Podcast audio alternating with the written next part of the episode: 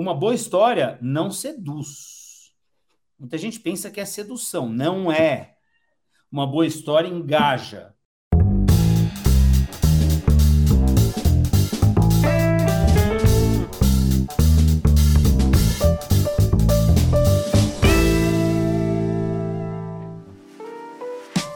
Olá, seja muito bem-vindo, muito bem-vinda ao LecCast. Eu sou Márcio Calai e o episódio de hoje está excepcional. O papo vai ser realmente muito especial porque nós temos um convidado importantíssimo. Johnny Galvão, fundador da SOAP e também da The Plot, estará conosco em alguns instantes para falar do poder das super histórias, sobre storytelling e como isso pode ser importante na sua carreira, no desempenho das suas funções profissionais. E eu tenho aqui muitas perguntas preparadas sobre este assunto importante, afinal de contas, o profissional de compliance dá treinamentos o tempo todo, prepara apresentações e, e tem que saber como usar essa, essa importante metodologia de contação de histórias aí a seu favor, né? Claro, é, tem muita coisa boa para aprender. Gente, antes da gente trazer aqui o nosso convidado para o papo, eu queria dar um aviso rápido, que é o seguinte: ontem nós tivemos a Compliance DNA, foi um sucesso, mais de 600 pessoas conosco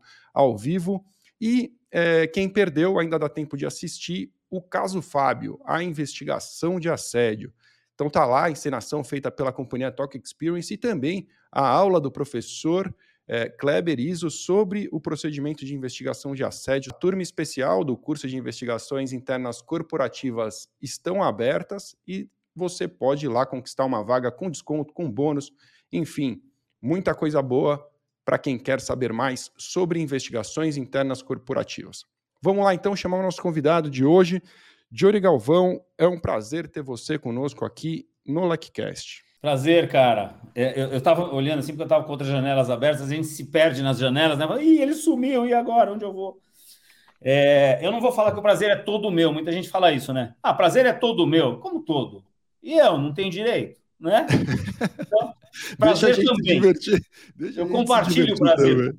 Johnny, é, a gente, eu fiz aí uma introdução, né? Para quem não te conhece, é, eu disse que você é sócio fundador da SOP, também da Deplot, mas eu queria, é, se você puder, também pode, tenho que acrescentar aqui, Johnny, autor de dois livros importantes aí sobre storytelling, sobre apresentações. Então, primeiro deles, Super Apresentações, Como Vender Ideias e Conquistar Audiências, e o segundo, Super Histórias no Universo Corporativo. É, que, você pode acrescentar aí, Johnny? Quem é você e o que você faz para quem ainda não te conhece? Cara, eu vim. eu vim de, um, de, um, de, uma, de uma infância muito louca, onde eu queria aproveitar cada momento como se fosse único, e, e realmente eu levei a sério isso. Eu quase fui expulso de uma escola, eu fui estudar numa escola que a média era 3,5, porque eu não tinha tempo de estudar eu, eu, eu precisava fazer coisas criativas, diferentes. E por que, que eu estou falando isso? Porque até a faculdade, a escolha da faculdade foi educação física. Esse é mais legal, eu jogava vôlei na época tal. Mas por que, que eu falei isso? Porque tem um link invisível com o que eu estou fazendo hoje e, e, e, com o começo da SOAP. Eu, naquela época, sabia que eu só tinha aquela chance com amigos, assim, para ver o olhinho do outro brilhar, fazer. Por que, que eu vou fazer uma coisa comum se todo mundo faz aquilo? Eu vou fazer diferente, né? Vou atender o telefone de um jeito diferente, pá, pá, pá, pá, pá. E aí, depois eu montei uma empresa que também cuida dos momentos únicos. Porque uma apresentação, você não tem outra chance.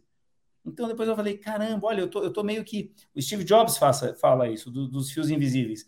Eu tô aqui em espiral, quase que repetindo o que eu fazia na infância. E, ó, eu demorei oito anos como executivo, sofri, praticamente, eu fiquei preso oito anos e fui libertado depois. Né? A minha última empresa foi a Accenture, excelente empresa, só que não para mim naquela época.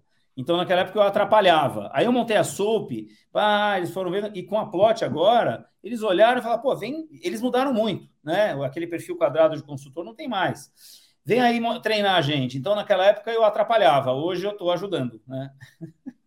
E, e, e, e, é o que você falou. Eu, eu tive a ideia, quando eu estava na Accenture, de montar uma empresa que acabasse com as apresentações chatas, porque eu via isso para tudo quanto é lado, não conseguia ver uma apresentação legal, e eu tinha facilidade. Usava conceitos de, de filme, de cinema, de quadrinhos, de várias coisas.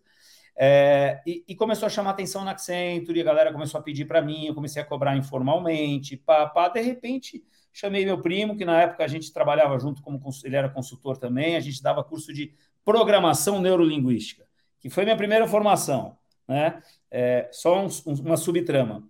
A PNL veio para o Brasil pelo Gilberto Cury, que é meu primo, então ele facilitou para mim fazer vários cursos e depois eu me formei com 20 e poucos anos, assim e tal. Agora, voltando para a trama principal.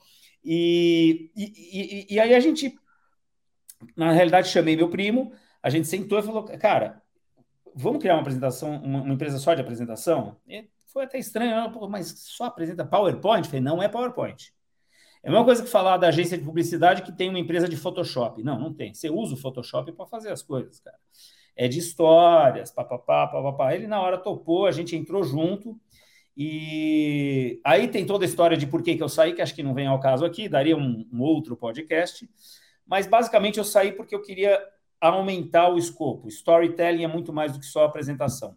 Telling é a apresentação, story é o texto.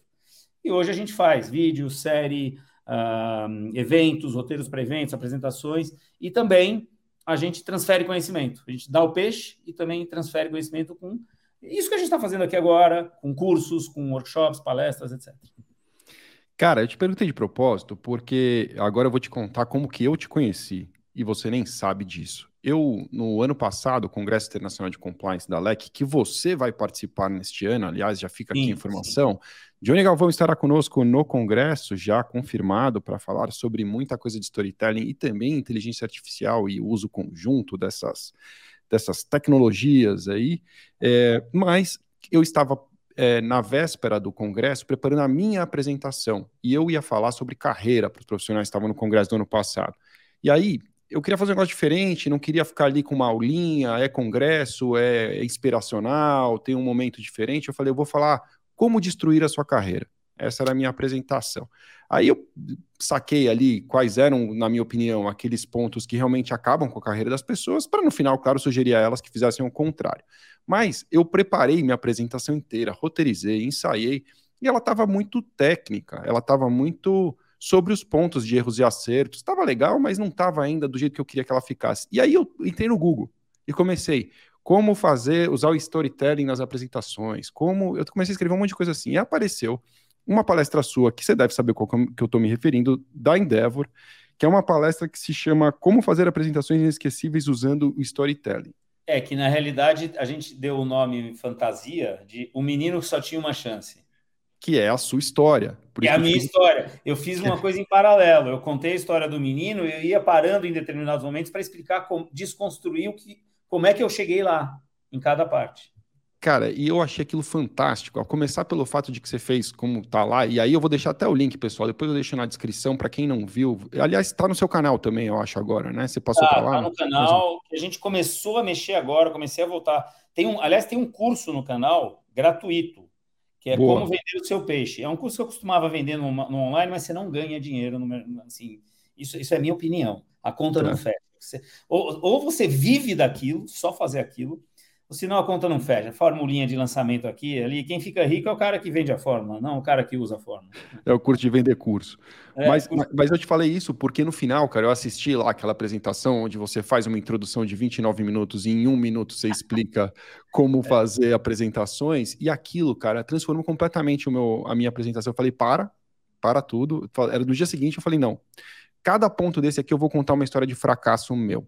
E aí, e aí, claro, de fracasso Legal. e de transformação e de história aprendida, e, e, e, ficou muito mais divertido, né? Foi uma briga com o ego, foi aquela coisa para reconstruir a, a, apresentação, mas, mas mudou completamente. Então, então, desde aquela época, eu já sou grato a você por essa.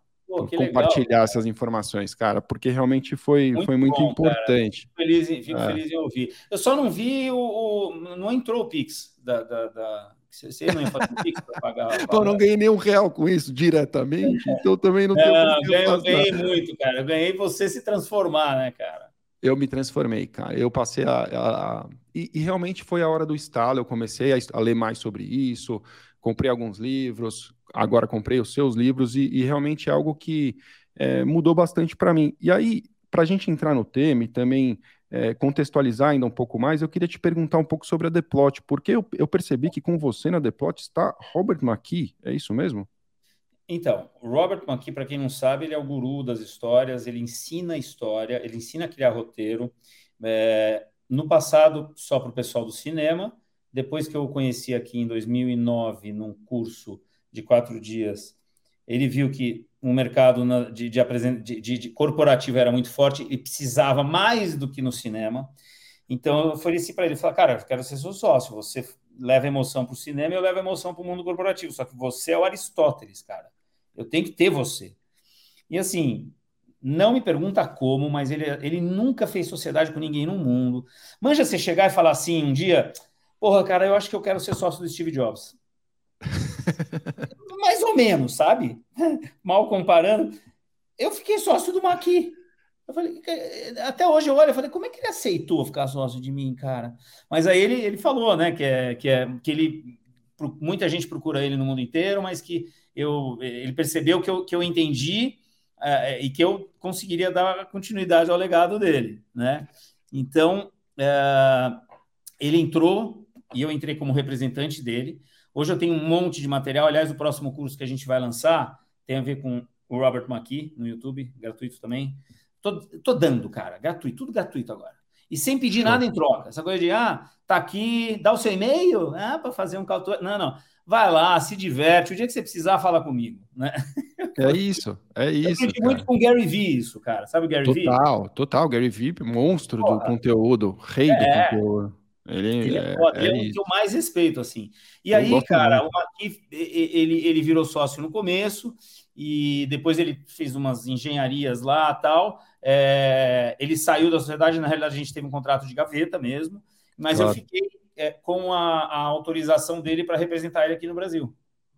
Né? Sensacional. E, e, e, eu vou te falar: você pega o meu livro aqui, Robert McKee, com a frase dele esses conceitos é uma mescla de PNL com a minha experiência com storytelling com o que eu aprendi do Robert McKee, e não só ele, Hollywood, né, cara?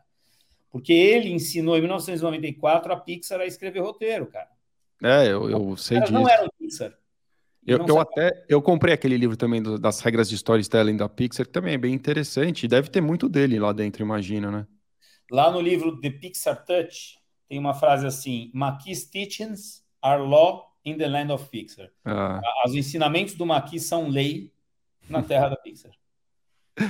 Muito bom, cara, muito bom. Tem, eu vi o vídeo também, tem o um vídeo dele na The Plot falando exatamente o que você falou. E, pô, o cara foi muito convincente, meu. Deve ter contado é, uma baita história para ele lá e convenceu ele a ser seu sócio, mas realmente, meu, fiquei surpreso, achei muito, muito legal mesmo.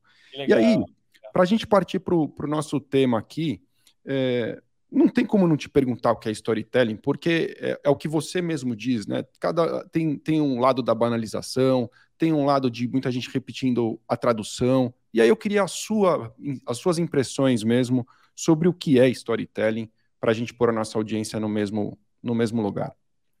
O storytelling é muito mais do que as pessoas imaginam. Eu, eu posso generalizar isso, cara, porque elas conhecem um pedaço só. Conhecendo só um pedaço, você deixa de lado coisas que são fundamentais. Por exemplo, o nome da minha empresa é Plot. Chega, chega, eu posso chegar para um especialista em storytelling. Esses novinhos aí. Sabe o que é plot? Ah, não, cara, é trama. Você não tem um, a história não é colocada em prática no chão sem trama.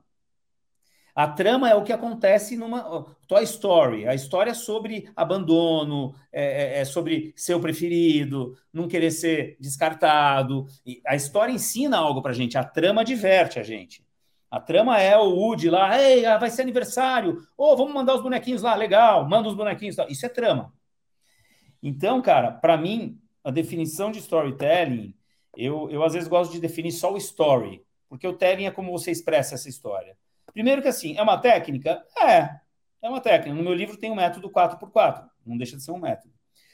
Mas o que você coloca lá dentro depende do seu repertório e da sua criatividade. Então, para mim, uma boa história, definindo agora, é, é aquela que você equipa a audiência, prepara a audiência, turbina a audiência para viver melhor a vida dela depois que ela consumir aquela história.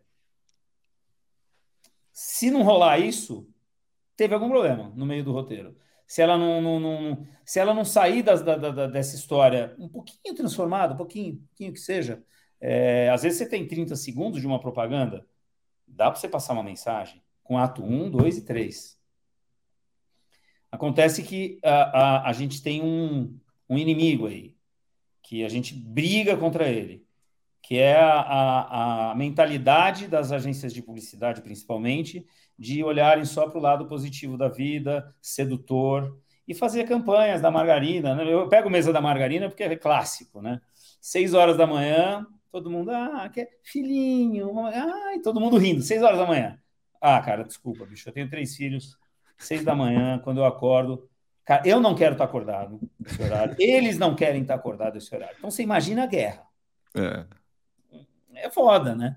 Então, assim, é, uma boa história não seduz.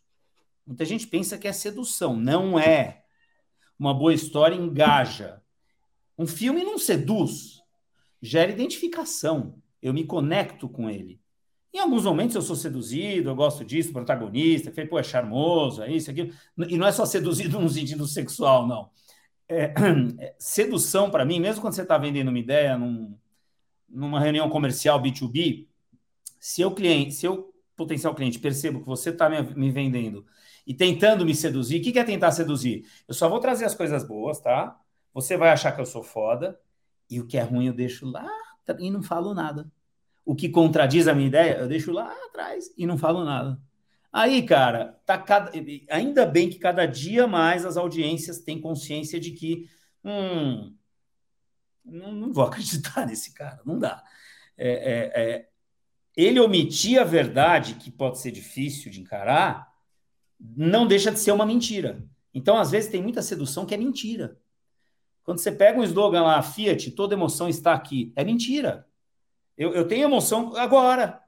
Eu tenho emoção quando meu filho nasce. Como toda emoção está no Fiat. Entendeu? É muita pretensão, né? É muita pretensão você falar assim, ah, bom, vivo amanhã. Peraí, como é que eu vou viver o amanhã se nem hoje eu consigo viver direito? Não é? Viver o amanhã. Agora, slogans com história não explícita, mas implícita. Avis, we try harder. Cara, o que quer dizer isso? Subtexto. Nós estamos em segundo lugar e a gente não pode se dar o luxo de não te atender bem, cara, porque a gente está em segundo e a gente quer chegar em primeiro. Então, we try harder. Cara, é um slogan que mostra uma fraqueza. Só que você olha para aquilo e fala: ah, ele é como eu, tem vulnerabilidade tem fraqueza. Então, e, e, faz sentido isso. Realmente ele vai trabalhar mais. Então, ele soube ressignificar o problema, sabe? Sei. Você falou, você falou coisas muito legais, cara. Então, a boa história é a história que engaja e, e pelo que você está dizendo, quando tem uma vulnerabilidade. É isso mesmo? É razoável dizer isso? Não, é, é, é, razoável dizer que, assim, não, não existe história sem protagonismo, um ou é. vários. E o protagonista, é, por princípio, ele é um ser que quer algo, mas não tem. Tá? É, se ele não tem algo, o desejo dele, falta aqui. Se falta, ele está na merda. ele é um underdog no começo. É, é, e, na medida que ele vai indo na história e as pressões vão acontecendo da vida e as dificuldades vão aparecendo, mais ele vai se revelando.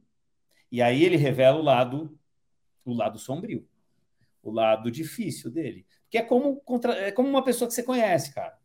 É, é, é como paixão de, de um namoro. Por que, que a lua de mel não fica para sempre? Porque, cara, a lua de mel é fantasia. É uma fantasia.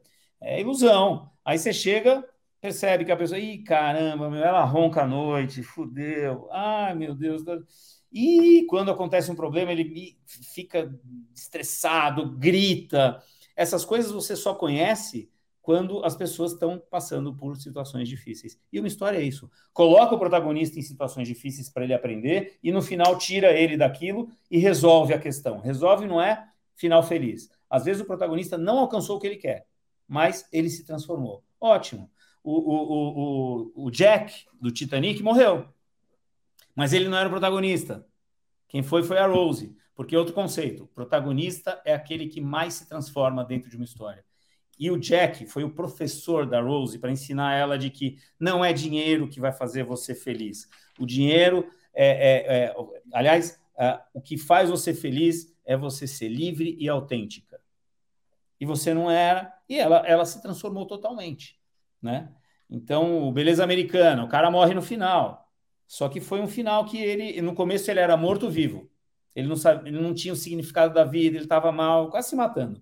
No final, ele estava tão bem, cara, fazendo musculação, fumando maconha com o vizinho e o caralho, blá, blá, blá, blá. Mas, mas aí o vizinho, o, o, pai do, do menino que dava maconha para ele, né? Ele, do exército, todo fortão tal, tem aquele outro lado, né? O cara que é muito exagerado assim. Um dia foi lá na garagem, assim, todo molhado, pegou o Kevin Spacey assim, abraçou e tentou dar um beijo assim. Ele, opa, você tá enganado, não é isso não. Cena seguinte, ele morre. E, na, quer dizer, no final. E a gente só descobre que foi esse cara que matou, porque ficou chateado com isso, que... Então, assim, o final é trágico? É. É feliz porque ele morreu feliz? É também. Então é irônico. Irônico é uma palavra boa para finais. Tem um pouquinho de cada um, positivo e negativo. E quebra a expectativa, né? Você falou em tra transformação, a importância da transformação. E, e, é isso, ele se transforma. Ele, ele achava que o filho né, tinha uma relação com, com ele, né? O, o, cara que dá o tiro, né? O pai. Ele achava, que... ele e é, é, Era é mesmo, isso, né? Ele, ele é... achava que o filho tinha, então, então tá liberado lá, né? É, ele falou, pô, também vou, no final dá tudo errado. Será que por conta da transformação, eu tô aqui mudando de assunto completamente, mas não consigo. Você é um cara que leva para um lado que meu. De receitas aqui. De... Não, não, eu quero, te, eu ia te perguntar de série. Será que por conta da transformação, na minha opinião, né? Eu vou dar minha opinião. Para mim, Breaking Bad é a maior série de todos os tempos que eu já assisti. Nunca vi nada parecido. E tem uma transformação.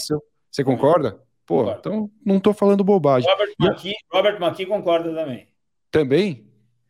Eu, eu, li até uma carta aberta do o cara do Silêncio dos Inocentes, falando, falando pro ator do. Eu não me esqueci o nome do ator principal que faz o. É, Mr. White, né? É, que faz o, o, o White, mas fala que, é, o Eisenberg, e, e fala que é a, a, maior transformação que ele já viu realmente num, num, personagem, que o cara começa professor de física, super careta, tal, de repente o cara tá lá cruel da, do tráfico de e drogas. Você não entende né? nada o que é bom, porque toda história boa é sobre revelação e mudança. Essas duas coisinhas. Se não tem. Pensa nisso. Tá, a história está o tempo todo revelando coisas novas e revelando coisas que mudam o rumo da história. Né? Ele, a gente não entendeu muito bem, porque ele só queria deixar uma graninha para a família. Mas depois ele continuou, continuou, continuou, começou a gostar da parada. Né? E no final a gente vê que ele fez isso tudo para ele, né? É, mas é, é, é, muito bom isso. Revelação, tomei nota aqui. Revelação e mudança. E mudança. Boa. Revelation and Change. Em, em, em inglês fica mais bonito, né? Fica. Deixa eu te perguntar uma coisa, Gini. Agora eu quero cuidar da nossa audiência que tem esses interesses corporativos, e aí me vem à cabeça o título do seu livro, desse que você me mandou ler primeiro. Super Histórias no Universo Corporativo. O que são as super histórias no universo corporativo? Então, é, esse título, depois que eu lancei, eu, eu vi que poderia ter sido diferente. Eu não gostei muito. Por quê? Super Histórias parece. Ah, eu vou contar a historinha do Jeff Bezos que fez tal coisa. Ah, eu vou contar a historinha de um empreendedor que era vendia salsicha e depois fez. Não é isso. O Super Histórias é um. É um. Não vou chamar de guia, mas é, é ele é um conjunto de princípios com metodologia de como você pode ter boas ideias, escrever essas boas ideias para apresentar em qualquer situação, usando conceitos de Hollywood, conceitos de séries, conceitos de da minha vida, enfim. Então, é um livro para te preparar para escrever um texto de e-mail, ou uma palestra, ou fazer o roteiro de um vídeo. E é legal porque você aprende sobre comportamento humano nele. É, é, não dá para você é, falar de protagonismo, desejo, forças antagônicas e conflito, sem falar do lado sombrio do ser humano. Não dá. Né? Entendi. E aí, é, pô, você falou de serve para e-mail, serve para um treinamento, uma palestra. Nossa audiência ela dá muitos treinamentos. Estava te falando isso rapidamente antes da gente começar, mas faz parte da jornada do profissional de compliance. Tem um pilar de compliance que a gente chama de como, é, treinamento e comunicação. Então, assim, muitos profissionais que vão para compliance, tem uma galera que vem do direito, tem uma galera que vem de administração, é, controles internos, auditoria. É uma área que recebe, ela é multidisciplinar e recebe profissionais de todas as áreas. Não existe até hoje uma, um bacharelado em compliance.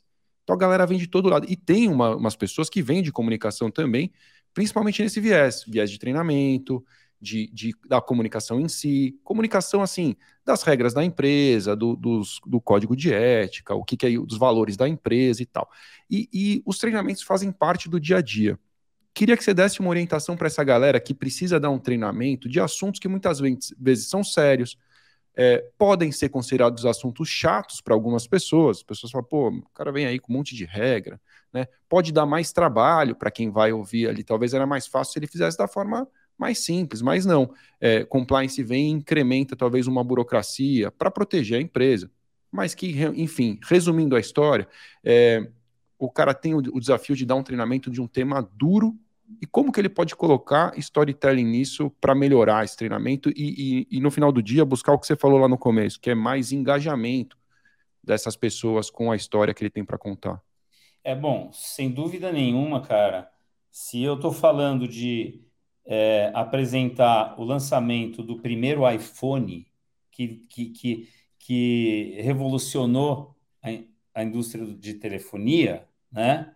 é, eu tenho um puta produto sexy. Né? Tem vários jeitos de apresentar, é mais fácil. Agora, legal, legal, compliance, ESG, é, proteção de, de dados. Proteção de dados. Todos os nossos temas. Você está tá citando todos os nossos temas. Cara, é como se a gente pegar. Vamos pegar os assuntos mais chatos e vamos. A gente precisa ensinar, porque assim, se tirar isso, as empresas quebram, vai ter roubalheira, vai ter isso. Isso tudo protege a empresa do lado sombrio do ser humano. Então, por que não falar do lado sombrio? Por que não falar de comportamento humano e no meio a gente joga isso aqui? Na realidade é o seguinte: isso tudo que você falou é conteúdo, não é história. História é pegar esse conteúdo e depois de definido o roteiro, você encaixa esse conteúdo. Eu, eu gosto de uma metáfora que é assim: Confundir o conteúdo com a história é a mesma coisa que confundir lata de tinta com obra de arte. A história é obra de arte. Então, a dica que eu dou para essas pessoas é: esquece o conteúdo um pouquinho. Vamos definir a obra de arte, que é o roteiro, que é a ideia. Que você está falando do quê? Ah, por exemplo, um cara que chegou para mim outro dia e falou: Johnny, eu quero uma apresentação de resultados. Eu falei: tá, qual que é o objetivo que você quer fazer essa apresentação? Apresentar resultados. Falei, não, não, não. É, deixa eu te explicar. Resultado, para mim, é meio. Ah, mas eu tenho que prestar. A gente sempre fez assim. Aí tem aquela coisa de cultura, né? A gente sempre fez assim. Sempre fez como? Reunião chata? Resultado não é o que as pessoas querem ver. Aí, por que, que você acha que eles querem resultado? Para quê? Ah, porque eu, puta, a diretoria quer, tá querendo tomar decisão. Opa, já estamos começando. Tá. Por, e para que, que elas querem tomar decisão acertada? para garantir um lugar no futuro, que o futuro está cada dia mais incerto. Pronto, está aí. A reunião é sobre uma história que você vai contar de como garantir um futuro cada dia mais incerto, analisando os nossos resultados. É bem diferente, né? Pô, muda completamente. Um monte de dado voando na tela. Tudo, cara, muda tudo. E, e, isso pode ser feito com código de ética. E eu acho engraçado esse, essa coisa de valores empresariais. Você já reparou que nenhuma empresa fala do valor negativo? Porque se você está falando de produtividade, é porque você tem medo da improdutividade. E você concorda que não é 100% do tempo que as pessoas estão 100% respeitando valores e ética da empresa? Sim. Claro que não. Né? Mesmo o cara mais envolvido, estou há 30 anos aqui, sempre tem um deslize, uma coisa errada que é feita, papapá, papá, mas ninguém reconhece isso. Então, você não entra na casa de uma pessoa, de uma família, você não vê na parede assim, valores, nossa missão. Ou, oh, antes da gente preparar o jantar aqui, meu convidado, eu vou te dar aqui um código de ética da, da casa, tá bom? É importante você respeitar, porque senão não vai rolar esse jantar legal, não. É, é. É verdade, cara. É verdade. Você sabe que aqui em casa tem, não tem os valores na parede, mas tem, um, tem uma brincadeira que eu fiz com a minha filha quando ela era pequena. Eu, ela e, e, e, a minha esposa, a gente escreveu de A a Z uma palavra. E a gente tem um código de cultura na parede, cara. É um negócio muito legal. Respeito. Cara, a gente foi de A a é? Z. É muito louco. louco. Que legal. É, mas assim, pintamos, botamos numa faixa, a gente nunca mais tirou. E é, e é mais pra gente do que pros. Lúdica, né? É. é. foi uma forma da gente se alinhar, assim, e, e, poxa, foi super divertido, foi bem lúdico mesmo. Mas voltando para o nosso exemplo, você falou que, pelo que eu entendi, né, dessa da questão de trazer a história para a apresentação dos números, você foi buscando muito nos objetivos, né, no, na finalidade, não, é não na atividade em si. Então, se a gente olha para o desafio do nosso profissional de compliance aqui, talvez ele tenha que partir disso, do objetivo final. Então, eu quero conscientizar essa audiência que pode dar um, uma bucha gigantesca lá no final se, se a gente não for nesse caminho. Então, eu, eu vou nesse sentido, você acha que é por aí? Então, Sim, conta uma história de tragédia, talvez, ou de uma história de muito sucesso, é, ou de muito sucesso. Coisas. Eu acho que assim, o conflito e o drama tem que ter. Tá. Não é por coerção. Coerção é péssimo. É que não é sedução. medo. É que nem sedução, não é botar medo. Tá. É, é, é, você tem quatro tipos de narrativa: sedução, coerção, retórica e história. Uh, sedução e coerção tem pa efeito passageiro. Você vê um outdoor lá de um celular e você morto logo em seguida, falar no celular mata. Você está na rua, na, na, Dutra lá, de repente você olha, toca o seu celular. O que, que você vai fazer? Ah, eu li no outdoor que eu posso morrer. Não vou atender. Claro que não. Você vai atender. em segundos, né? É. é. Então, assim, é, Uh, e a retórica é aquela coisa chata, aquela coisa de apresentação racional, papapá, papapá. Agora, o que eu faria? Compliance. Vai atrás do significado do compliance, dá uma viajada. Compliance, origem, uh, o básico, vai vem do latim, quer dizer o quê? Pode ter certeza que você vai achar alguma coisa muito legal para pegar o gancho e falar: opa, a história é sobre isso, não é sobre compliance. Se bobear, uma sugestão, eu daria uma palestra inteira sobre compliance e só falaria o nome compliance no final. Bom, galera, esta palestra que vocês assistiram foi sobre compliance. Oh! Sabe? Cara, sabe que é muito legal ouvir você falar isso, porque tem um cara na nossa comunidade que eu sou muito fã, um professor chamado Alexandre Serpa. Uma vez eu falei, a gente estava falando, ele nem deve se lembrar disso, mas uma vez ele estava falando é, comigo sobre a dificuldade dos treinamentos. Ele falou assim: a primeira tarefa que a gente tem que ter no treinamento de compliance é tirar o nome de treinamento de compliance. É. O nome não pode ser treinamento de compliance. Você vai ser convidado por uma apresentação. Lá você vai descobrir do que se trata. Exato. Lá, né, não tem porquê já botou. Porque vem um preconceito, vem algo que já, já foi construído em cima daquelas apresentações maçantes, né? No passado, um monte de programa de compliance importado, com exemplos em inglês, tipo, Matt levou o John no beisebol. Não faz sentido nenhum no Brasil. Mas os caras tropicalizavam né, o programa é, dessa é, maneira. É, então, é. algo que realmente não, não fazia muito sentido. Você ia falar alguma coisa, te cortei, cara. Não, não, é, é, isso mesmo, é isso mesmo.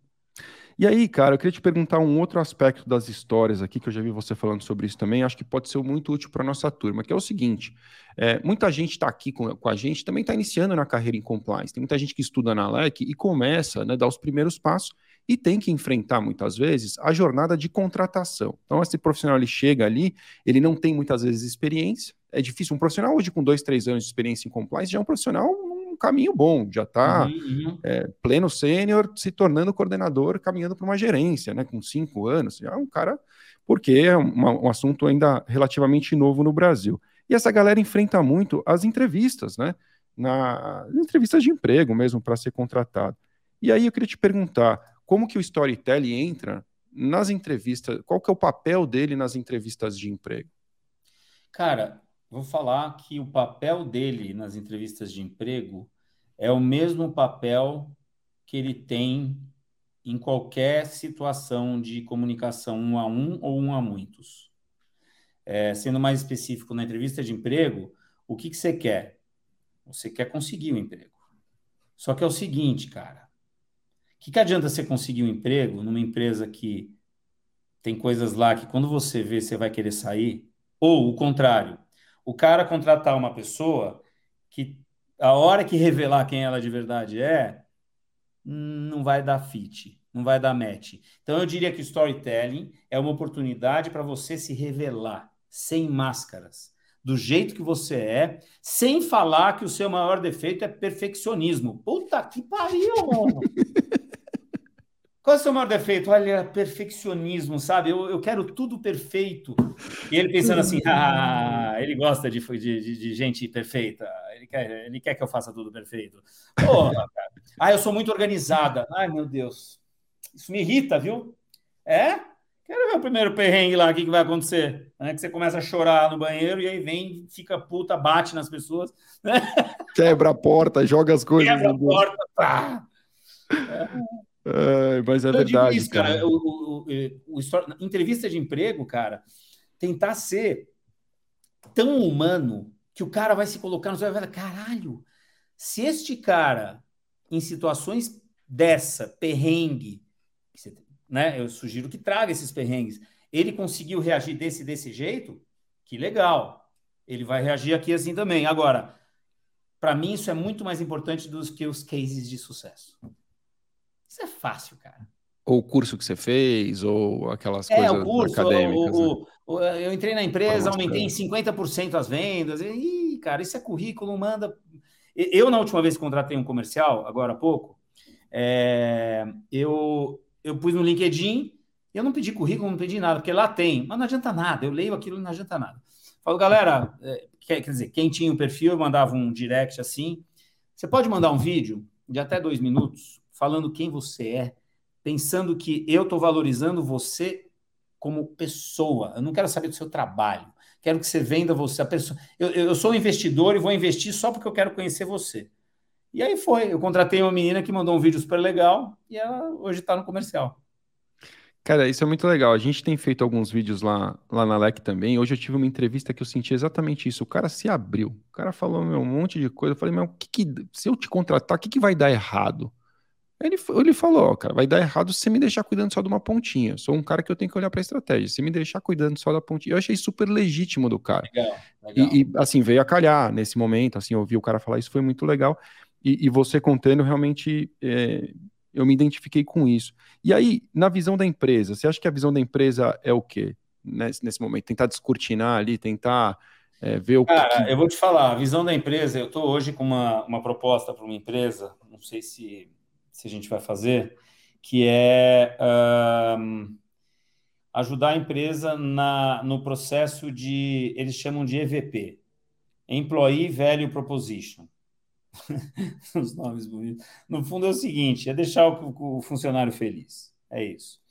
É, só que é o seguinte, cara, todas as campanhas de EVP que eu vejo por aí valorizam só os lados positivos. Aqui você tem uma carreira você pode crescer, depende de você, você pode empreender aqui dentro, intraempreendedor. É, nós valorizamos muito, o, o, os benefícios são esses, tá? O ambiente aqui é descontraído. Ah, tem uma mesa de ping-pong. Ah, que legal, tem uma mesa de ping-pong. Boa. Só que é o seguinte, cara, ninguém fala do que a pessoa vai encontrar na primeira semana, que são os problemas. E aí eu sugeri para essa empresa fazer um reality show de um âncora, por exemplo, eu entrando lá na empresa para descobrir os problemas. E eu vou descobrir os problemas. E falar de um jeito bem-humorado, tirando sarro de si mesmo. Porque a pessoa que vê isso fala: caralho, essa empresa é humana. Ela tem realmente problema. Eu não quero saber só do, do, do valor positivo, eu quero saber do contrário também. Né? O que, que acontece? Vem cá, você trabalha até tarde? Trabalha, porque eu sei, trabalha. Então, ao invés de ficar falando mal da empresa no corredor ou no cafezinho, é isso que a gente precisa entender. O que, que é falado no corredor e no cafezinho e trazer isso para uma campanha de EVP. Né? Vamos ver se, vamos ver se, o, se o cliente vai aceitar essa, essa filosofia aí. Mas, mas é, é muito interessante, né? Porque no final do dia, se você não vai para um rumo assim, no meu modo de ver, você esconde a cultura, né? Do cara que você está tentando. Você esconde a cultura, porque a cultura é o que a gente faz, né? Todo dia, é aquilo que acontece naquela é comunidade. Né? é o inconsciente hum, da empresa. Exato. E aí, aí você fala assim: não, aqui é, super formal. Primeiro dia chega lá, tem um cara de chinelo, outro de bermuda, tá todo mundo numa boa, você fala, pô, não tem sentido, né? Então, é, é, essa coisa de querer vender. Aquele, aquela coisa assim, olha, a gente é super, a gente é super liberal, aqui, é. assim, a, as portas abertas o tempo todo, e, e, e, tá, aí eu vou, super liberal, eu vou de moletom e camiseta. Nossa, quase sou mandado embora. Né? Aí eu vou lá, vejo o CEO, né? Todo mundo passa, fica olhando, medo, medo, cultura do medo, né? As pessoas trabalham para não perder o emprego, generalizando assim, Sim, né? Claro. É, aí eu vejo a porta do CEO, vai ver se você entra. Ah, mas a minha porta está sempre aberta. O que, que isso tá, quer dizer, cara. né? Não é. tá, cara. Não tá, até porque a porta de ninguém tá sempre aberta. Né? Claro. Você quer enganar quem, né? Você mesmo ou você está tentando realmente quem, E aí você fala: olha, meu, quer saber? Eu sou o presidente, a porta. Eu não vou falar que a porta sempre está aberta, porque às vezes eu tô aqui brigando com a galera, meu, e a porta tá fechada. E se você entrar, eu vou brigar com você também. Qual é o mal de falar isso? Nenhum. Você está sendo errado, né? Total, total. Cara, eu separei umas perguntas sobre apresentações aqui para gente. Nosso tempo está voando aqui, mas eu, eu não queria deixar de te fazer. Tá. É, a primeira delas é, é, a seguinte: principais erros. O que, que você pode destacar como assim, meu, não faça isso na sua apresentação. Ou o principal, ou os principais erros, não faça isso na sua apresentação. Não comece pelo PowerPoint. Abra o Word como se fosse o roteiro de um filme. Essa é a primeira coisa. É, Para escrever, é, esquece o seu conteúdo. Esquece momentaneamente o seu conteúdo, o que você tem, o que você quer. E procure escrever uma história com começo, meio e fim que tenha uma relação de, de, de, de, de fio invisível ligando uma mensagem à outra, com ato 1, 2 e 3. Isso já é, é o que fazer. A outra, isso é ter história. Então, o que não fazer também é, é você não ter a história na cabeça. Você vai fazer a apresentação, você depende do slide, você clica lá. Bom, aqui eu tenho até um controle remoto de slide, ó. ó. Aliás, eu vou fazer um jabá de venda aqui para esse aqui. Ó. Olha, olha isso. Isso aqui, cara, ele é da, da. Pode falar? Pode, lógico. É da Logitech. É que a Logitech é parceirão, meu. E, Boa. cara, isso aqui você se aperta, a tela fica escura. Putz, eu vi isso no RD Summit, eu achei mó legal, não sabia como é que animal, era. Animal. animal. Ele treme, ele. Se bobear, já já vai ter inteligência artificial avisando que slide que você está aqui. Para é. quem não está vendo, para entender, então você está falando, ele escurece o resto da tela e deixa só o ponto onde ele você deixa uma lanterna. Isso aqui vira uma lanterna. Você vai fazendo isso. Ele aumenta, você pega um pedaço lá, ele aumenta. É, é sensacional isso aqui, é sensacional. É, Presenter Remote é da, da Logitech aqui. Mas é, por que eu falei isso? Ah, ah, isso é uma coisa. Não terceirize o dedo da sua apresentação. Muita gente vai lá fazer a apresentação. Bom, gostaria de falar aqui de quem somos tal. É, o, o, pode mudar de slide? É, aqui, esse slide. Não, não, não, não. Volta um, pô. Cara, como volta? Domina, pega o dedo, vai lá e aperta o next. Ou, o que eu recomendo, ande com isso sempre. Porque eu tô com isso aqui, as pessoas fazem isso, né? Outra coisa que eu falo, é pá, pá, para mudar de slide. É Você não está apontando para lugar nenhum, né? Para começar. Isso aqui, ó. Tô aqui, Cliquei, pronto, cliquei. Ele vai mudar. Então fica natural. Não precisa fazer isso. Entendeu? Até porque e... você está tá apontando para a tela, o computador nem está ali. Às vezes o computador é, em outro lugar, você está apontando para a tela. Deveria ser para o computador, cara. Deveria Ai! ser para o computador. Mas, ó, aí tem, meu, é, esquece o jeito bullet points de apresentar, que é teleprompter. Quando você põe vários bullet points assim e, e lê o primeiro, fala do primeiro, a audiência já está lendo o último. Então, confusão.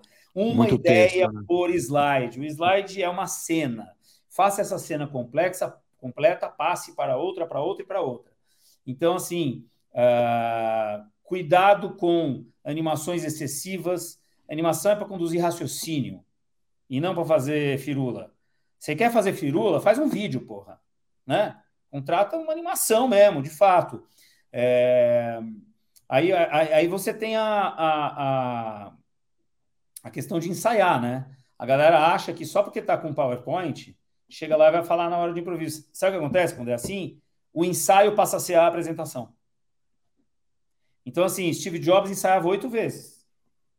Você não vai ensaiar? Ensaiar? Nenhum. E ensaiar não é assim, ó. Tá, não. Não, ensaiar é assim, ó. Olá, tudo bem? Meu nome é Johnny Galvão. Sejam bem-vindos. Antes eu quero falar de. E aí vai, cara. E, e a, aliás, por falar nisso, de, de, de, de começo de, de história, invista no começo e no fim. O começo tem que ser muito foda, porque é quando você vai comprar a atenção da galera. Eu não sou a favor de decorar, mas o primeiro minutinho, decora, cara. Planeja ele inteirinho, porque senão você vai cair em clichê. Gente, bom dia! Não ouvi! Bom dia! Ai, caralho, que vergonha ali. Décima cara... No Congresso é a 16 palestra do dia, mesma começo de bom dia. Coisa. Ou aquele cara que entra e fala: Bom, bom dia, galera! E tá fraco, eu vou sair, vou entrar de novo, e aí vocês batem palma, tá? Não, já foi. Chama lei dos retornos diminutivos, cara. Quanto mais você apresenta um estímulo, menos efeito ele tem. É aí que surge o clichê. Então, cara, seja original no começo. Ah, mas não é para quebrar gelo e falar de um monte de. Ah, contar uma piada que não tem nada a ver. Ambiente. Porque ato 1, um, pela técnica, é ambientação. Quem, sobre quem é a história, sobre o que é a história. Aí vem um incidente incitante. Aqui era uma vez, o um fulano, papapá, de repente, ó, deu ruim. Acaba ato 1, um, ato 2. Por que deu ruim? Em consequência disso e por causa disso, vão ter complicações progressivas que vão aumentando de tamanho até chegar no final, que elas estão tão grandes que o protagonista também tem que estar grande para poder chegar no clímax e conseguir o que ele quer, que é ato 3. Cara, muito, muito legal. E, e, e, quando você fala em contexto, né, piadinha tal, uma piadinha com contexto, ela, ela é muito interessante, às vezes até marcante. Olha como a coisa é aquela palestra que eu falei, sua, que eu assisti, tem uma piadinha no começo. Eu nunca me esqueci dessa é piadinha, cara. Sabe por quê? É muito no contexto. Você fala, pô, você acha que eu não tô com medo de me... É uma coisa assim, você acha que eu não tô com medo de me apresentar aqui? É... Esse é um dos maiores medos de todo mundo. É uma coisa assim. Aí você fala, pô, o, o, primeiro medo não é se apresentar, falar em público. Acho que é. Não, o primeiro é falar em público. O segundo é medo de cobra. Medo de cobra, lá, depois medo de morrer. Aí você mistura tudo e fala: imagina o cara tá no palco com medo de se apresentar em público, é picado por uma cobra e morre. Meu, a morre. Você conquistou a audiência com um negócio que trouxe muito contexto, cara. Eu achei aquilo muito, muito. Eu nem Não, te conheço, mas, é legal, mas parece é, muito é. você, assim, o jeito espontâneo de falar, sem. Né, meio que se importando pouco e fazendo uma conexão com aquela, com aquela audiência, né, cara? É, eu, eu acho, cara, é, é, que, que, assim, o, se você tem dificuldade de se soltar e de contar uma. Que esse aí, eu não me lembro se eu ouvi isso. Sabe quando você não se lembra mais? Ou se eu, ou se eu criei. Né? Tá. Mas cuidado, porque tem gente que não tem. Não tem. Tem gente que não tem esse, esse humor, é, mas tem outras coisas. Claro. Tenta é. entender o que, que você tem de forte, cara, e se apoia nele. Às vezes o humor vem do silêncio. Você fala uma coisa e fica em silêncio. Depois de um tempo as pessoas, caralho. É né? verdade, é verdade. Não adianta também forçar uma barra, né? São personagens. Não, né? apresente como Steve Jobs. Eu não quero, eu quero apresentar como Johnny Galvão, porra. Deixa ele. Aliás, é, só para chocar a galera aí, Uh, dizem que o Steve Jobs foi uma, um exemplo de apresentador, né? Para mim, ele foi péssimo. Ele é apresentava sempre do mesmo jeito, sempre do mesmo jeito, sempre. Isso é previsível, então. É, e ele, uh, ele na realidade, ele apesar dele ensaiar, apesar de tudo aquilo, ele apresenta sempre do mesmo jeito. E na último, no último keynote dele, antes dele morrer, eu fiz um artigo dos sete pecados capitais que ele cometeu. Ele acabou com a concorrência, o que eu não acho legal. Eu acho que não é por aí. Ele não precisa acabar com a concorrência. A Apple sozinha já diz muita coisa, sabe? É, e para mim, cara, você me dá um notebook que cabe num envelope, mano. É, eu vou. E se eu sou o Steve Jobs, que já tenho comigo no, eu carrego comigo uma marca, se eu chegar lá e falar, moçada, ah, Steve Jobs falou sabe, cara? É, muito bom. Todo mundo vai bater palma. Repara no, no, no, do iPhone, qualquer coisa que ele falar assim, todo mundo batia palma. É, sem é. dúvida. Agora, aquele, aquele a, a propaganda que ficou famosa lá, pra, ah. aquele, aquela é demais, né? História o, por think, história. Think Different, né? É, né? É, dos loucos. Dos inconformados, dos loucos. Puta, aquilo é demais, né, cara? Cara, eu é uso isso quase incrível. como eu só não levanto, já ajoelho e rezo isso, porque acho que meu, ele não vai gostar, nem um pouquinho. Ah, você acha que é o Steve Jobs e não eu? Né? Mas é um, aquele é um mantra, cara. Aquilo é um mantra, né? Aquilo realmente. Você não sabe do que a gente está falando, procura aí no, no Google, depois no YouTube, você vai encontrar. Think Different, né? É o nome do. É, Think Different, a primeira campanha do Steve Jobs. Tem o, o vídeo dele do filme, com aquele ator que mandou muito bem, né? Ah, o que é o engraçado lá, que faz o. Como ele chama? O Altão, Ashton. É. Ashton. Aston Kutcher. Aston Kutcher. É. E e tem também o original, que ele pega imagens de pessoas, mas de grande, de gente que mudou o mundo, sabe? Aquele tá legal porque tem mensagem. Agora, tá mais bonitão o, ele falando com as imagens do filme, que mostram a galera, os loucos, os inconformados, tal. Muito legal. Muito legal. É, cara, importância da emoção nas apresentações. Qual é o papel de tentar emocionar ou de verdadeiramente emocionar a audiência, cara? É, desculpa, eu estava lendo uma, uma pergunta. Não, fica à vontade. Fala, fala. Qual, qual, que é o papel? O papel da emoção. Eu vi, eu já vi você falando sobre isso. Você, pô, você, eu tô lá no palco, eu tenho que tentar conquistar algum tipo de emoção na audiência. Você acha que isso vai me levar para o engajamento? Isso vai me levar para o sucesso da minha história? Eu, eu, eu, vou dizer, aí eu vou resgatar um pouquinho de PNL. Impossível não sentir emoção com qualquer coisa. Eu pego um prego, mostro para você aqui. Vai ter uma emoção associada a esse prego. Tá? E as decisões são emocionais. Então, o que eu diria para você é o seguinte: primeiro vamos definir o que é emoção. Muita gente acha que é ficar chorando. Não. Curiosidade é uma emoção. É, medo é uma emoção. Excitação. É, então, assim, para mim, um bom apresentador ele gerencia emoções da audiência tocando botõezinhos assim, ó. Agora eu vou tocar um botãozinho que você vai chorar. Agora eu vou tocar um botãozinho que você vai. Você vai ficar surpreso, você vai, você vai ficar puto. E deixa a pessoa puta. Depois você tira ela da putice, entendeu? Então, assim, para mim, o papel. Não é que. O, o, sem emoção não rola nada, cara. Sem emoção não rola nada. Acho que no fundo é isso. Não, é, é, é, é, impossi é impossível você não gerar emoção. Mas já que é assim, então aproveita e joga isso a seu favor. Pensa que você. Existem até gráficos de emoção. Que tipo de emoção que você quer, que você quer é, é, estimular nas pessoas e em que momento? Porque, meu, não tem jeito. A atenção é assim. Mas não pode passar de um nível que a pessoa para de prestar atenção. Porque o maior inimigo do apresentador é a distração da audiência. É o devaneio da audiência. Isso, isso é fato. Parou de prestar atenção em você, hum, já era. Perdeu. Cara, no, no, último RD Summit, o, aquele cara, como ele chama? Marcos Pianger, né? Que fala de. Não, Pianger, puta. Cara, é gente boa, caralho. O cara entrou no palco e falou assim: rapaziada, vamos fazer o seguinte: todo mundo pega o celular aí. Manda todas as mensagens que você tem para mandar. Faz tempo que você não fala com seus pais, manda lá que você ama ele. Precisa saber. Ele, ele é um cara que mexe muito com isso, né? E além de ter mexido com emoção, ele falou: agora vocês já fizeram o que vocês tinham que fazer com o celular. Agora vem comigo. Agora vem comigo. E Legal. foi muito inteligente, cara, porque realmente você até pensa no meio da palestra, puta, eu vou dar uma olhada aqui, mas fala, mano, o cara tá indo tão bem, cara, deixa eu ficar com ele até o final, sabe? Cara, você valoriza. Ele, ele, ele, é, ele é emoção pura, cara. Ele, pura. Ele, tudo que ele faz é, é, é, tem um drive de emoção. É, é, impressionante. Agora, cuidado, galera, porque se vocês acham que é, você tá, vocês estão falando com CEO, com CTO, CFO e o cacete, C fucking O, esses caras não têm emoção. Ah, tem que ser direito, direto ao ponto. Ah, é? Esses caras choram no banheiro.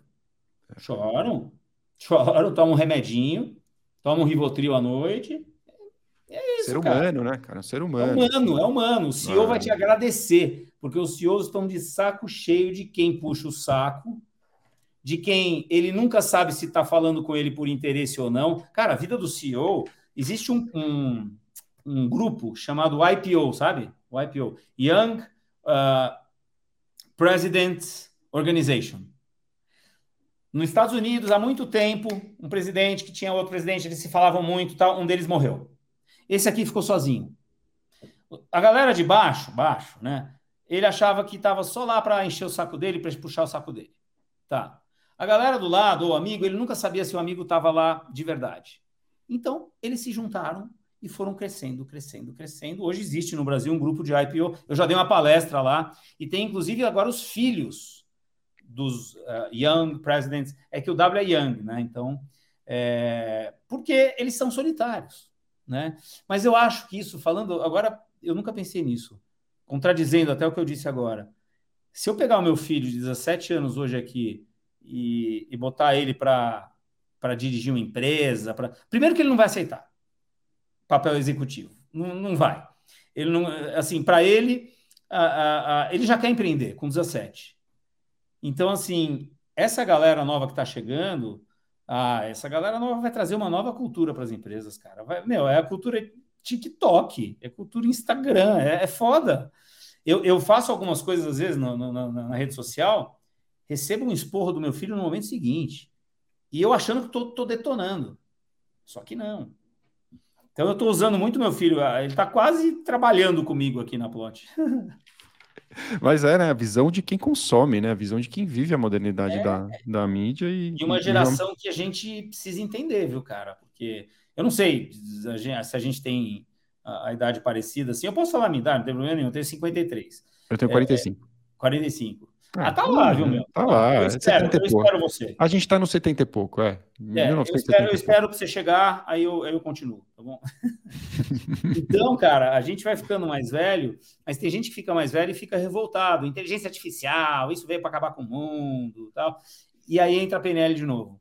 O problema nunca é o fato em si, mas a interpretação que você faz daquele fato. Vem a inteligência artificial, cada um vai interpretar de algum jeito. Tem gente já ganhando muito dinheiro. Total. Né? eu já estou um projeto meu aqui que eu só posso falar isso, não posso falar mais nada. Mas assim, é, é irreversível. Você reparou que ninguém mais fala de Web3, né? Ninguém mais fala de Web3, de metaverso. Mas não que eles vão morrer, eles vão Parece voltar. que a pergunta outro dia era: o metaverso flopou? Era a pergunta numa discussão que eu vi. Não vai ter mais metaverso. Será que é, flopou? É, é, tem, tem questionamentos, né? Mesmo a inteligência artificial, aparece é. lá o Elon Musk e fala: vamos dar um tempo nisso porque tá ficando perigoso. Ah, não, não, vou pensando melhor, vamos em frente porque realmente tá legal. Cada um é um negócio. É, é. Já mudou de ideia o Elon Musk? Não. Parece que mudou. Parece é. que, que primeiro falou em dar uma travada, depois meio que desistiu desse, desse posicionamento. Mas para a gente caminhar para o encerramento, você falou, é, Johnny, o que não fazer com o PowerPoint. Não comece a sua apresentação com o PowerPoint, foi isso que você falou. Então, é, pelo que eu entendi, é essa forma de não usar o PowerPoint. Aí eu ia te perguntar, se não é nesse momento, como é, qual é a sua recomendação? Claro que você não vai aqui em alguns minutos conseguir masterizar esse assunto. Não, mas dá para dar é uma resposta também bem objetiva aí. Como é, usar o PowerPoint? Assim, arredondando, o PowerPoint a gente usa nos 10% final de, da produção de uma apresentação. Antes, a gente gera um documento que chama abordagem da história. A abordagem é tema e premissa, não é roteiro. É aquela coisa de e se a gente criasse um filme que o advogado não pode mentir por um dia? Ah, premissa boa, dá um filme. Então, e se um carro falasse e ele ficasse puto da vida porque ele vai ser transportado por uma cegonha? Cliente nosso, Asa Sul, o carro falando. Então o carro começa a falar e de agora eu vou desabafar. Eu vou para uma tal de cegonha, eu não sei o que é isso. E ele começou a... Mas assim, por isso que é importante abordagem, premissa, premissa e, tema, é, roteiro, escrever o roteirinho, e aí tem uma técnica. Acabou de escrever o roteiro? Aí sim. O, o PowerPoint é a câmera, é o filme. Abre o PowerPoint, tira a, aquela visão do lado esquerdo e coloca em estrutura de tópicos. Aqui está o slide, aqui está a estrutura de tópicos. O que, que é a estrutura de tópicos? Tem um slide pequenininho aqui com um cursor aqui piscando. Você vai lá no, no documento em Word, seleciona tudo, dá um copiar, cola aqui. O que, que vai acontecer nesse momento? Todo o texto vai estar em um slide só. Então esquece o slide ainda. O procedimento é esse. Aí você fala: bom, agora eu vou ler aqui e vou ver até onde vai essa mensagem. Opa, até aqui. Cursor aqui, enter, pum. Criei a primeira cena. E você faz isso até o fim. Você tem Aí o próximo passo qual é? Você tem todos os slides com o texto. Mas o texto do roteiro tá, é, é muito grande. Então aí vem, é, é, outra dica. Você pegar o slide, pega esse texto, arrasta para o Notes. Arrasta para o Notes aqui embaixo. Que o Notes foi feito para ser o Notes do, do apresentador. Ele vai ficar em branco aqui. Aí você dá um voltar, que ele volta com o texto para cá e deixa aqui também. Aí você vai falar o seguinte: bom, com esse texto todo, o que, que eu quero falar? Aí você escolhe uma palavra, uma frase, é, uma imagem só. Você vai definir o que vai no texto e o que vai no seu discurso. Quanto menos texto, melhor, e mais discurso treinado você tem, melhor. E aí, depois disso, é visual. Né? E aí, puta, é o que você falou, aí não dá para falar sobre visual, tem, dá para fazer 30. É, é, e aí, é, é, só uma coisa: quando você faz o visual, o mais importante não é ilustrar o que você vai falar, é ter uma ideia. Ilustrar é, por exemplo, ah, o dólar subiu, aí vem aparece, aparece aqui um dólar e uma seta para cima. Porra, eu estou falando isso três vezes, né? É, ah, o dólar subiu, aí você põe uma figura aqui da, da bolsa quebrada, por exemplo, sei lá, ou você põe uma imagem aqui de um de um de um cara, sei lá, estou pensando isso agora assim, ó, um bolso para fora. Sabe? É, é, é, é, uma ideia, uma analogia, uma metáfora. E aí vai, depois ensaia e vai para Fu Fugir das obviedades, então, nas imagens, né? Você não precisa... das obviedades, cuidado com o banco de imagem, cara. Gente Chato, feliz né? assim. Ah, ah, usa banco de imagem, mas recorta, põe intervenção gráfica no meio, põe bigodinho no cara, sacaneia. Ai, cara, que papo, Johnny. Obrigado demais, cara. Estou muito feliz de estar aqui com você hoje. Adorei Legal, essa conversa. Tem uma coisa importante, cara, que eu esqueci, que é, é a gente, a gente, eu, eu, fiz uma parceria com o Marcos Mion uh, no meio, no, no, terceiro, no quarto ano da plot, vai mais ou menos. Porque eu pensei o seguinte, cara, storytelling é a melhor maneira de você extrair o conhecimento de grandes mentes e deixar o legado delas. Tá? Não é masterclass que ensina a profissão. O Stephen Curry vai ensinar a jogar basquete, beleza. O Master Talks que eu criei com o Mion é você trazer as lições de vida, os aprendizados, os altos e baixos, os perrengues e inspirar as pessoas com grandes mentes. Então a gente tem hoje o programa do Amir Klink, Maestro João Carlos Martins, o Oscar do basquete, a Xuxa a gente fez, só que a Globo tesourou e a gente não pôde. Pô, que pena. Tava pronto, tava pronto o programa. Então a gente precisa fazer de uma mulher agora, só que é o seguinte, o Master Talks eu tô não está vendendo online, não é um curso online. A gente quer uma coisa muito maior, a gente quer trazer a, a questão dos legados. Queremos fazer com um monte de com Rita Lee, Fábio Júnior, Arnaldo Antunes, Kaká, queremos fazer com um monte de gente. Mas é um projeto que de repente eu vou ver como é que eu faço e eu passo para você depois. Não sei se você tem contato com quem está aí. Tenho, é, a turma recebe nossos e-mails. mandar um, pode mandar uma degustação do, do, do Amir Klink, por exemplo, que a gente sai navegar com ele, velejar. Tá tudo roteirizadinho e tal. A gente fez esse. Cara, esse, esse, esse Master Talks para mim foi o projeto. Eu não falei aqui, mas foi o projeto que mais tesão me deu, cara. Foi foda.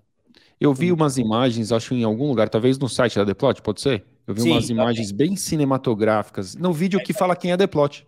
É isso. No vídeo, no vídeo lá que fala tem, quem é Lá tem o é. Amir Klink, o maestro, é. o maestro na Vai Vai, fazendo assim. Aquilo Uma, lá foi a gente. A, a, música já te deixa desconcertado, é, né? A, a, a, trilha já você já fica meio. O que, está acontecendo? Envolvido com aquilo, né? É. Aliás, Puta, trailer fantástico. é um negócio sensacional, cara. A gente adora fazer trailer. Pouco é. tempo para contar uma história. Dois minutos a três minutos para inspirar a pessoa a assistir alguma coisa. Detalhe: no, o trailer não pode ser melhor do que alguma coisa. Porque muitas claro. vezes o trailer é melhor que o filme. Né? Você sabe que esse é um pensamento que as pessoas começam a botar conteúdo na internet, às vezes ficam preocupadas. Pô, mas eu vou entregar tudo que eu tenho de bom, depois meu curso é, não vai ter tanta coisa legal. Ah, e, não se preocupa com isso, não. É o contrário, eu acho. Acho que o pensamento é, é você falou, se, se, esse conteúdo de graça é tão bom, imagina se eu contratar aqui a palestra do Johnny dentro da minha, da minha organização, como ah, não vai ser Pega o exemplo da, da Bel PS. Lá, Bel PS. Ela, ela veio do, do, do, Vale do Silício. A menina do Vale. A menina do Vale. É. Download de graça. Um milhão de downloads. Depois ela lançou. E foi best-seller na Veja. Então, ela é. fala isso no TED dela. Eu lembro ela do fala. TED. O TED é. dela é muito legal, cara. Aliás, vou fazer uma confissão aqui. A coisa de inverter na minha palestra do ano passado e falar como arruinar a sua carreira, eu tirei do TED dela. Porque o TED dela é como destruir sua startup. Cinco formas para destruir sua startup, uma coisa assim. Como eu ela, achei a construção. Fez, né? Como ela fez. É, a construção achei muito legal. Exato. Né? O é. caso dela foi uma confusão maluca lá. Confusão doida. É. E aí, é, cara, a gente tem uma tradição aqui no LikeCast, para a gente encerrar, que é deixar uma dica de leitura. A gente já deu duas aqui principais, que são os seus livros, eu vou até repetir aqui para quem não pegou no começo, que são os livros do Johnny Galvão, O segundo dica dele, leia primeiro o mais recente, que é o Super Histórias no Universo Corporativo, e o, o outro que é uma orientação, um roteiro, né, um caminho para você criar a sua apresentação, é o Super Apresentações, Como Vender Ideias e Conquistar Audiências. Tem algo mais, Johnny, que você gostaria de deixar para nossa audiência sobre Cara, para mim, a Bíblia, a Bíblia dos roteiristas no mundo, e para mim também é o livro do Robert McKee, que ele vendeu mais de 60 milhões de cópias. Chama Story. Simples assim. Story, Story. Robert McKee, M-C-K-E-E. Boa. Tem em português, tem traduzido. Show. É, quando vocês entrarem, se alguém se interessar por cinema, quando vocês entrarem em diálogos e análise de diálogos, talvez não precise, mas até aí, cara, é, eu já li umas 300 vezes, cara. Cada hora que você lê, você pensa uma coisa diferente. Boa. Tem algumas perguntas aqui rápidas também da audiência, se nada der tempo. Uh, o, o Marcos Lapena, que você conhecia, te mandou essa. Qual a diferença de storytelling e story feeling? É ele quer me pegar. Esse é tem piada interna aí, mas eu não vou falar, né? Ele sacaneou comigo aí, mas eu vou, eu vou responder, rapaz. Eu vou responder. Bom, você tem vários stories, né? Você tem story doing, que é, é fazer história, é você filmar escondido, a pessoa não sabe e tal. Você está fazendo história, para depois telling, né? Uh, só que story feeling é, é, é muito mais do que isso, cara. O story, o story, o, o, o story feeling é como você faz as pessoas se sentirem através da história, através das histórias. Então, é, é respondendo a sua pergunta lá, é, é, tudo sobre emoção, né? E, e, o story feeling é um, na realidade é uma, eu, eu tive uma conversa com ele, agora eu vou falar. Né? Ele é um, ele é um, cara, não vou falar que é publicitário, é mais do que isso. É uma cabeça genial. E a gente estava lá comendo tal. E ele começou a conversar comigo e começou a desenhar umas coisas. Eu falei, o que, que esse cara tá desenhando, porra? Aí ele botou storytelling para story feeling. Eu tô aqui, tô aqui com o negócio, com a, com a sugestão dele aqui. Então, eu, eu, eu, não vou nem falar muito, porque ele sugeriu um novo modelinho daqui para frente, para mim, que até eu preciso processar antes de responder para vocês. Então, meu caro Marcos Lepeira, qual é a diferença? Não faço ideia. Mas eu vou chegar lá. Eu vou entender tudo que você escreveu para mim. Porque foi inventado o story feeling. E eu achei muito legal. Show de bola. É, não vou te segurar mais, Johnny. Relaxa, cara. Bom. Eu sempre ponho um pouquinho mais aí, cara. É, não queria ficar te alugando. Mas aí, para quem quiser te encontrar, acho que é legal deixar seu, o seu o caminho. Qual que é o melhor? Na Deplot, então, cara, nas mídias? Na, no Instagram e, e uh, LinkedIn, acho também. Tal, é o arroba Johnny Galvão, J-O-N-I Galvão arroba Johnny Galvão. É fácil de encontrar, eu, eu, eu te achei por é lá. J-O-N-I, Galval. Eu falo J-N-I porque Johnny nunca é J-O-N-I, né? Sempre com. É sempre com, com Y, alguma coisa diferente. É. Y. É, tem o site da Plot, o site novo que a gente está fazendo. O antigo é theplotcompany.com. Isso. O novo, que a gente está os dois em paralelo, é theplot.com.br. Ah, legal. Lá ainda está sendo. Está no ar. Está tá, tá em confecção. Então, ficamos assim. Se você quiser encontrar Johnny Galvão no YouTube, na Deplot, nas mídias sociais, você vai saber mais sobre isso. E quem sabe, se você acompanhá-lo, você vai descobrir mais sobre o Story Feeling, né? Quando a gente tiver mais para contar.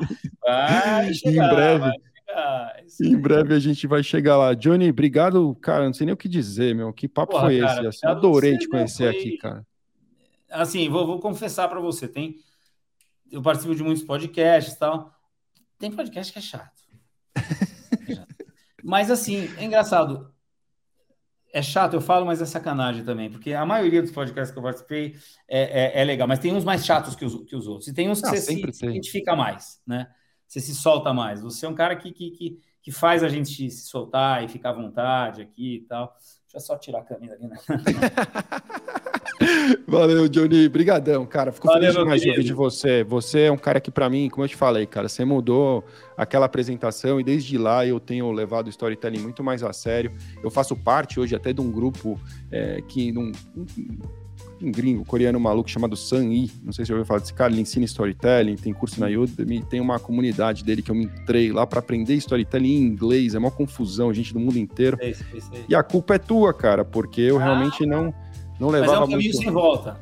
Puta, é apaixonante, né? É um negócio, é, assim, muda tudo e, e, eu recomendo demais. Por isso eu fico muito feliz de você ter compartilhado com a nossa audiência também. Tenho certeza que vai ser útil para todos aqui. E é isso, cara. Obrigado. A audiência toda, obrigado. Se não fossem vocês, a gente não estaria aqui, né, cara? Então, é isso. Agradeço Valeu. e um beijão, ó, no coração pra você, cara. Valeu pra você também, cara. Um grande abraço. Obrigado a você também que nos acompanhou até aqui. Se você quiser saber mais sobre compliance, ética, integridade, enfim, acesse lequelec.com.br. Valeu!